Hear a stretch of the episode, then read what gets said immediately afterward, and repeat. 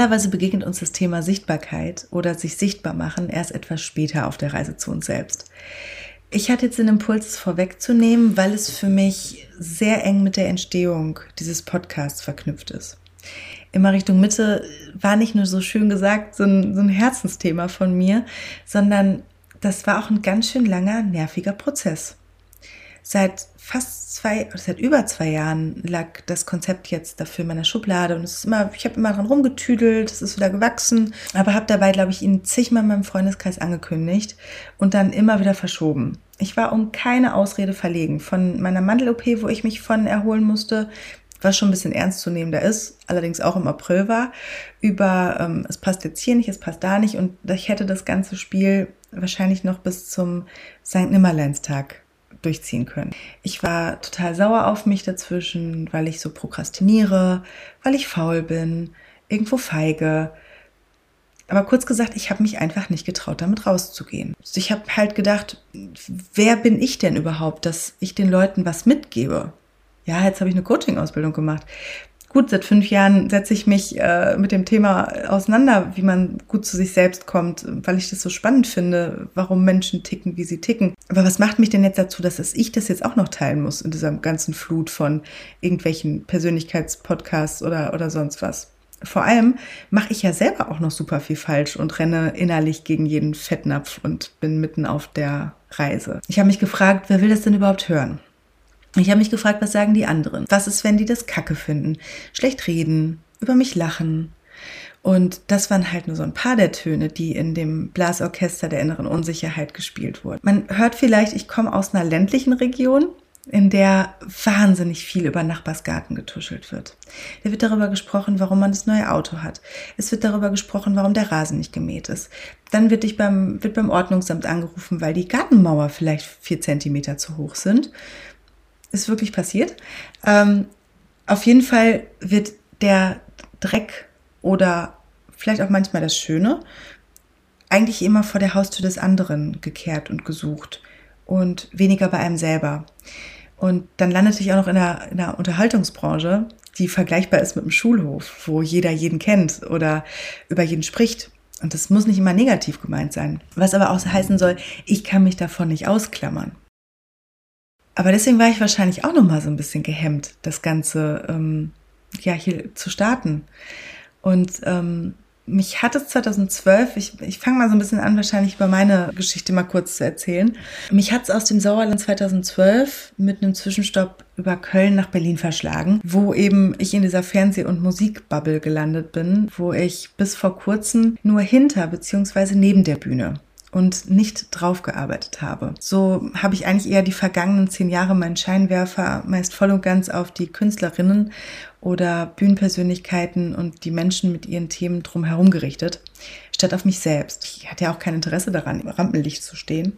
Ich kann aber auf jeden Fall jetzt jeden Künstler die Künstlerin nachvollziehen, die ewig braucht, um ein Album zu veröffentlichen. Denn wenn man sich wirklich mit was zeigt, was einem so richtig am Herzen liegt, dann macht man sich eben genau mit diesem Herzensthema auch nackig und damit angreifbar. Jetzt könnte man sich in meinem Fall denken, stell dich nicht so an. Das ist nur ein Podcast, der, den hat mittlerweile fast jeder.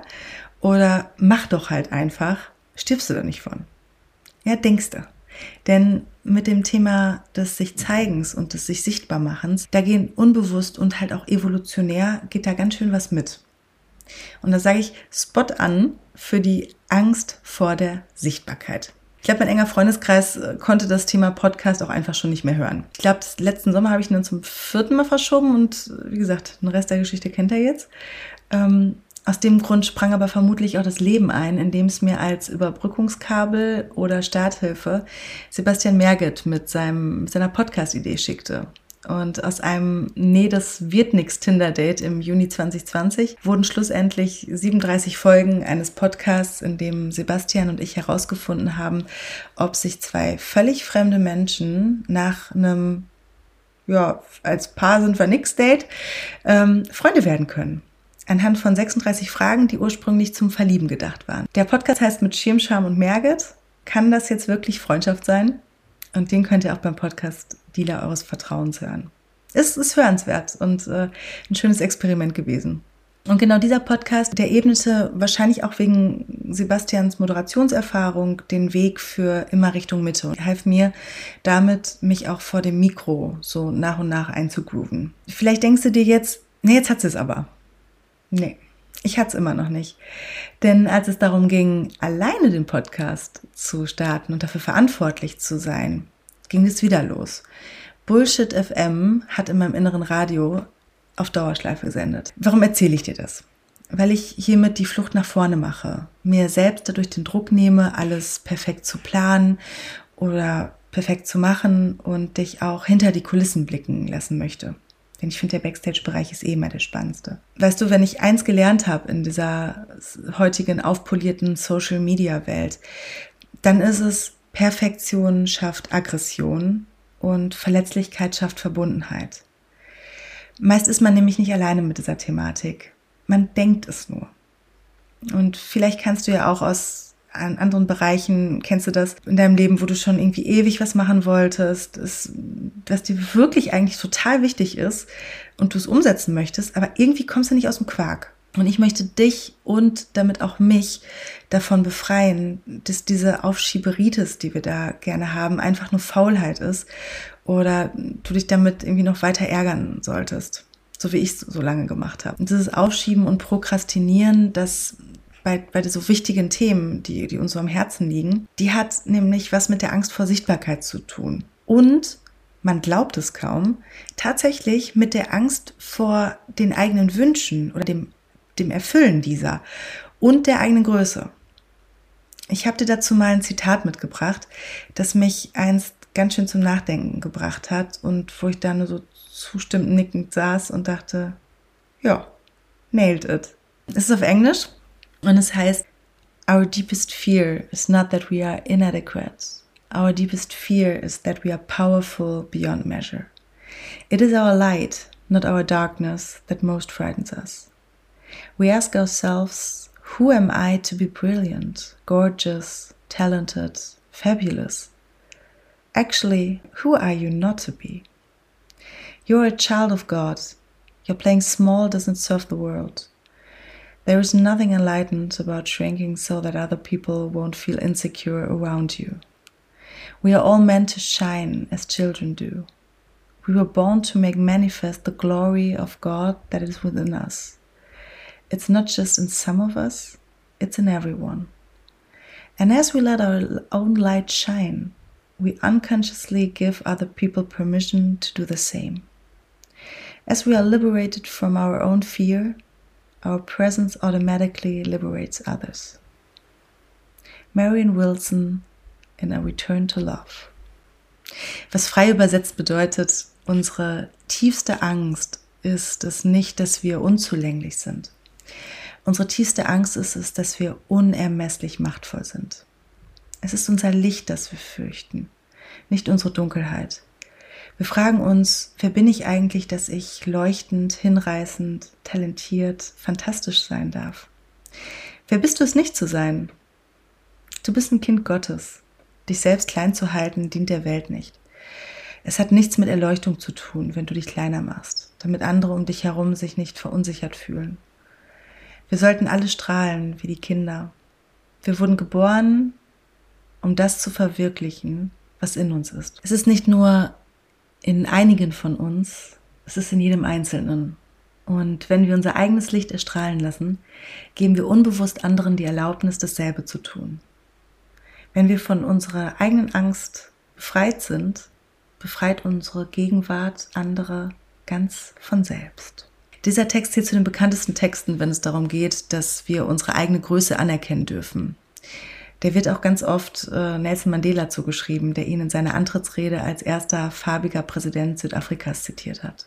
Das klang für mich jetzt auch erstmal so ein bisschen weird, vor allem so, ich Kind Gottes, mh, hm, Angst vor Großartigkeit, pff, hui, davor, dass alles gut läuft, so wie ich es mir wünsche. Never, dachte ich. Und haha.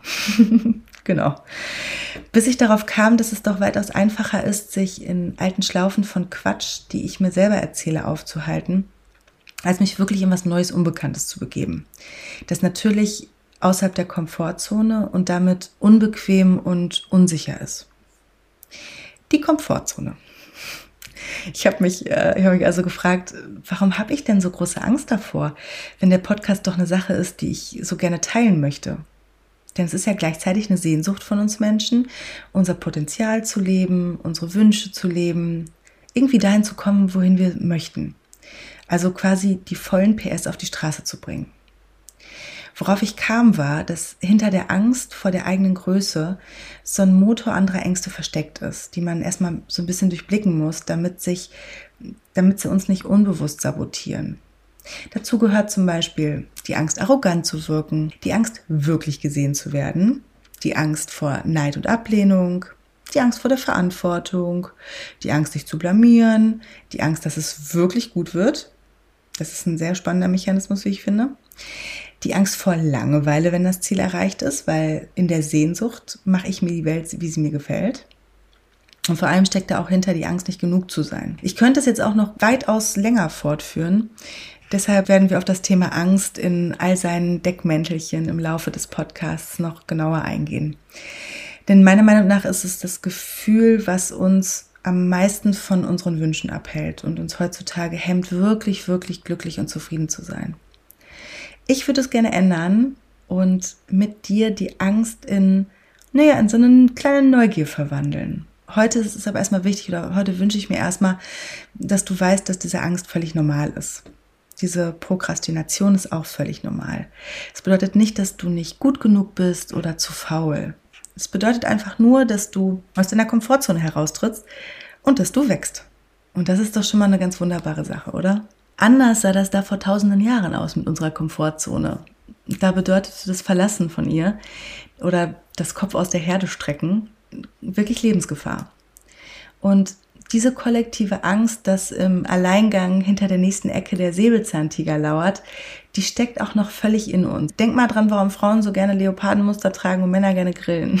Jetzt werde ich aber auch noch in den kommenden Folgen ähm, noch genauer drauf eingehen, was da auch so ganz hormonell oder neurologisch in uns passiert. Aber jetzt erstmal eins nach dem anderen. Weil diese Angst, die macht uns das Vorankommen nämlich ganz schön schwer.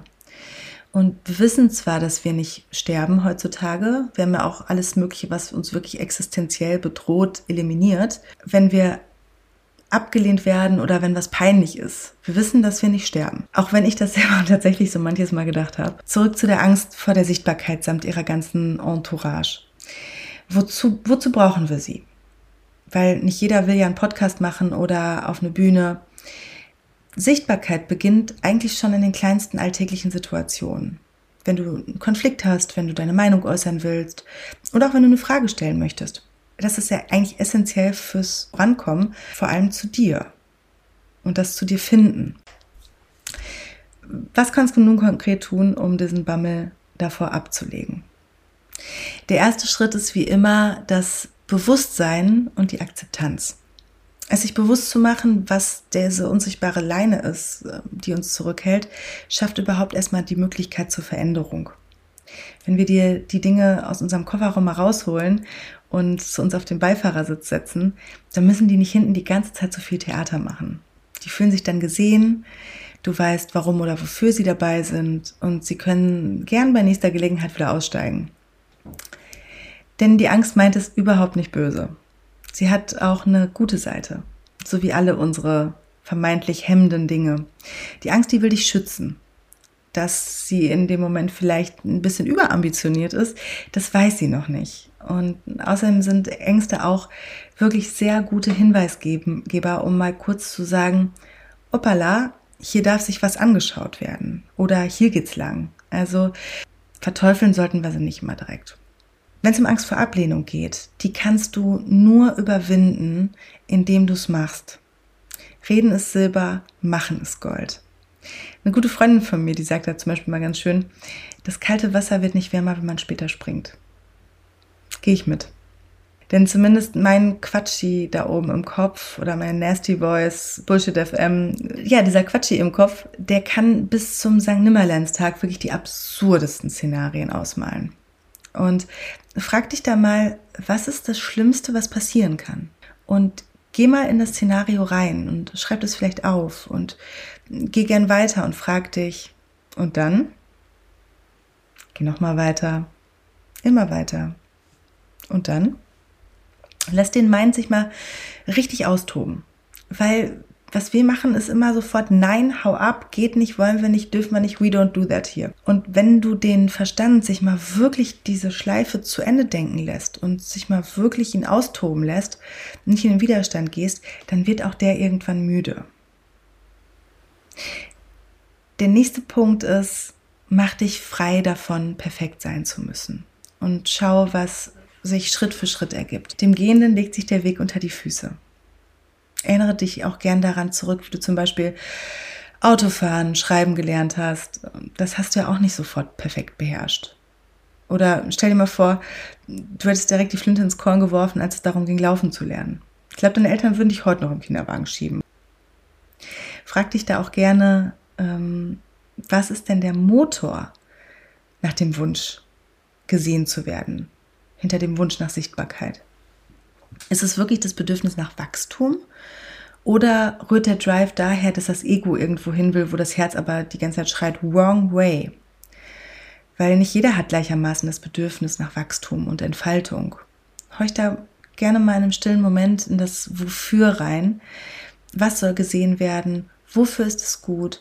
Was schaffst du für einen Mehrwert?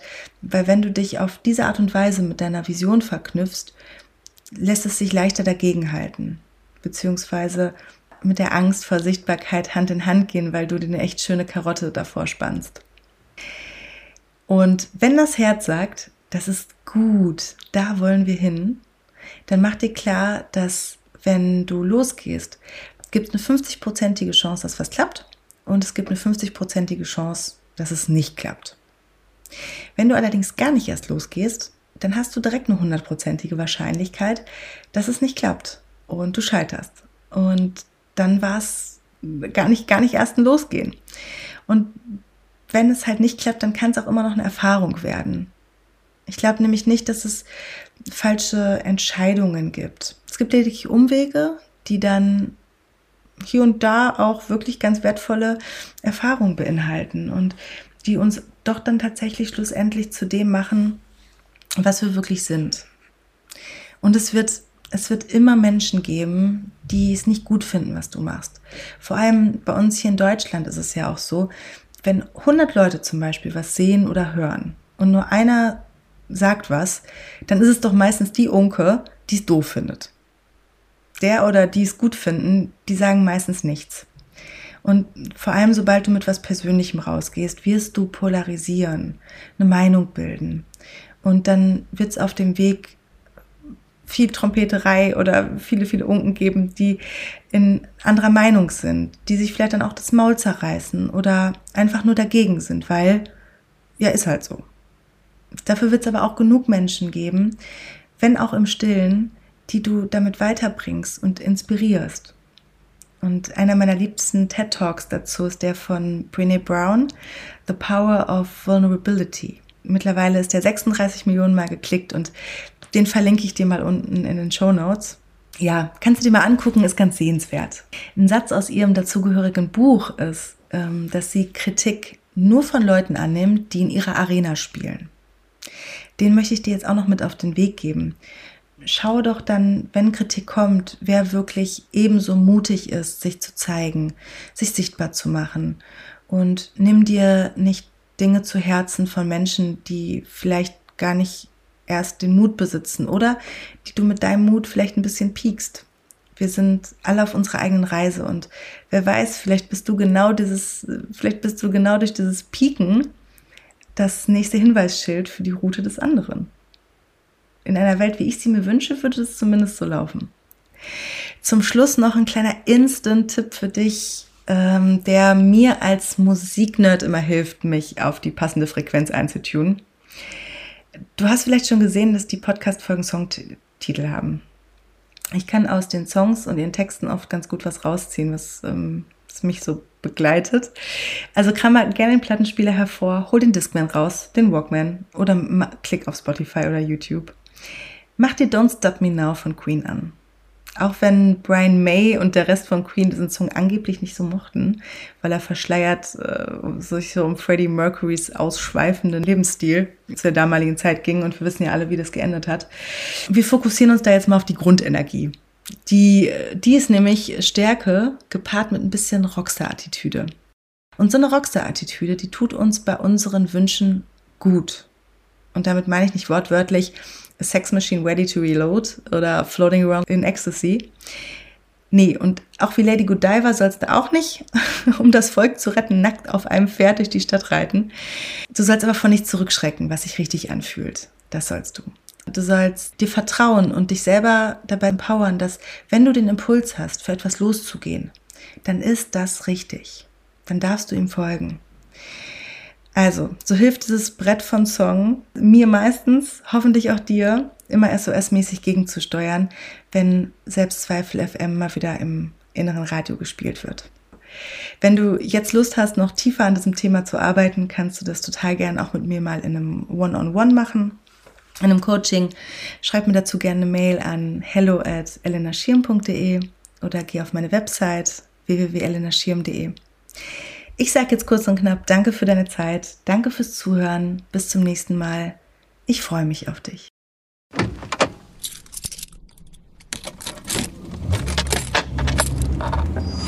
Fish